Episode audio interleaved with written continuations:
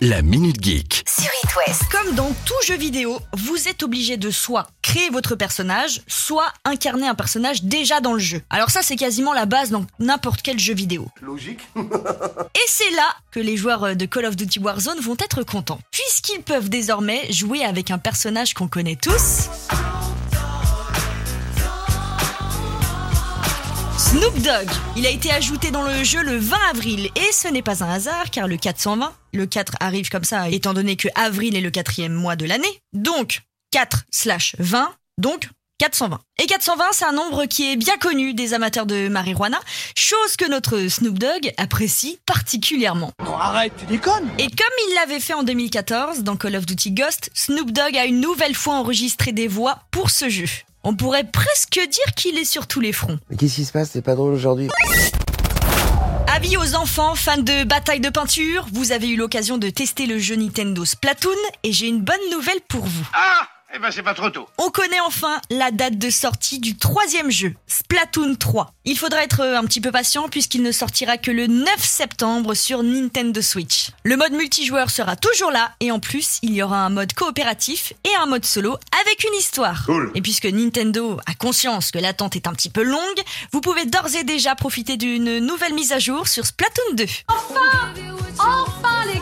On a tendance à penser que les jeux vidéo s'adressent essentiellement aux ados, jeunes adultes, voire aux parents. Que nini Une nouvelle clientèle adepte des jeux vidéo fait son entrée, les seniors. Ah, c'est marrant. Une étude américaine est sortie il y a quelques jours et le constat est clair. De plus en plus de personnes âgées jouent aux jeux vidéo. Alors quand on dit âgé, on parle des plus de 65 ans. Première question. Pourquoi jouent-ils aux jeux vidéo? Bah, c'est une bonne question. la première, faire travailler leur cerveau pour garder l'esprit vif et agile.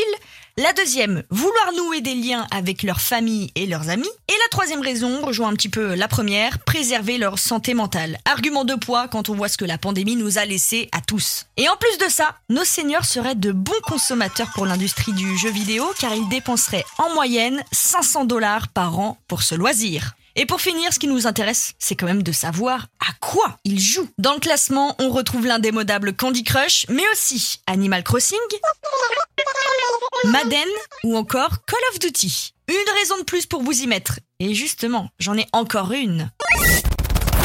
Alerte bon plan La plateforme Ubisoft Plus sur PC propose un essai gratuit de 7 jours.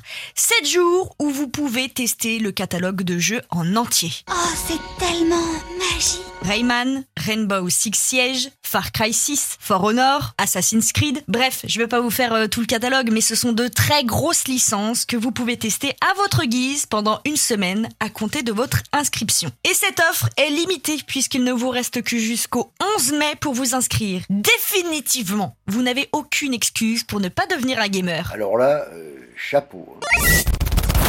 La dernière info du jour, celle qui a alerté toute la toile hier, après une épopée de trois semaines, Elon Musk va enfin acquérir Twitter. Et c'est quoi ce bordel Il avait commencé par acheter ses premières parts, puis faire une proposition d'achat il y a 10 jours et adjugé vendu. Monsieur Musk vient de perdre 44 milliards de dollars en rachetant Twitter. Mais concrètement, qu'est-ce qui va changer? Première chose, Elon Musk veut que Twitter devienne une entreprise privée. D'accord, alors ça c'est super. Sinon, Donc, avoir plus de liberté dessus et faire ce qu'il veut. À savoir, plus de liberté d'expression et moins de modération. Point culminant de son projet et celui qui, je pense, sera le plus dangereux. Bonjour à tous les tweets racistes, misogynes, à caractère sexuel, etc., etc., et j'en passe. Parce qu'avec euh, moins de modération, on ne filtre plus. Il veut aussi ajouter le bouton modifier à un tweet, mais ça, bon bah on l'avait déjà évoqué. Et le troisième point, il veut un algorithme open source. J'ai rien compris. Ce sont des mots compliqués pour quelque chose de très simple. Ça veut dire qu'il veut une totale transparence dans les algorithmes.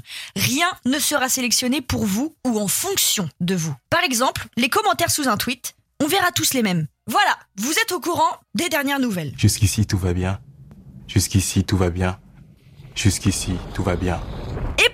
Répondre à la toute dernière question, si elle était amenée à être posée, non, pour l'instant, Donald Trump ne compte pas revenir sur Twitter. C'est super.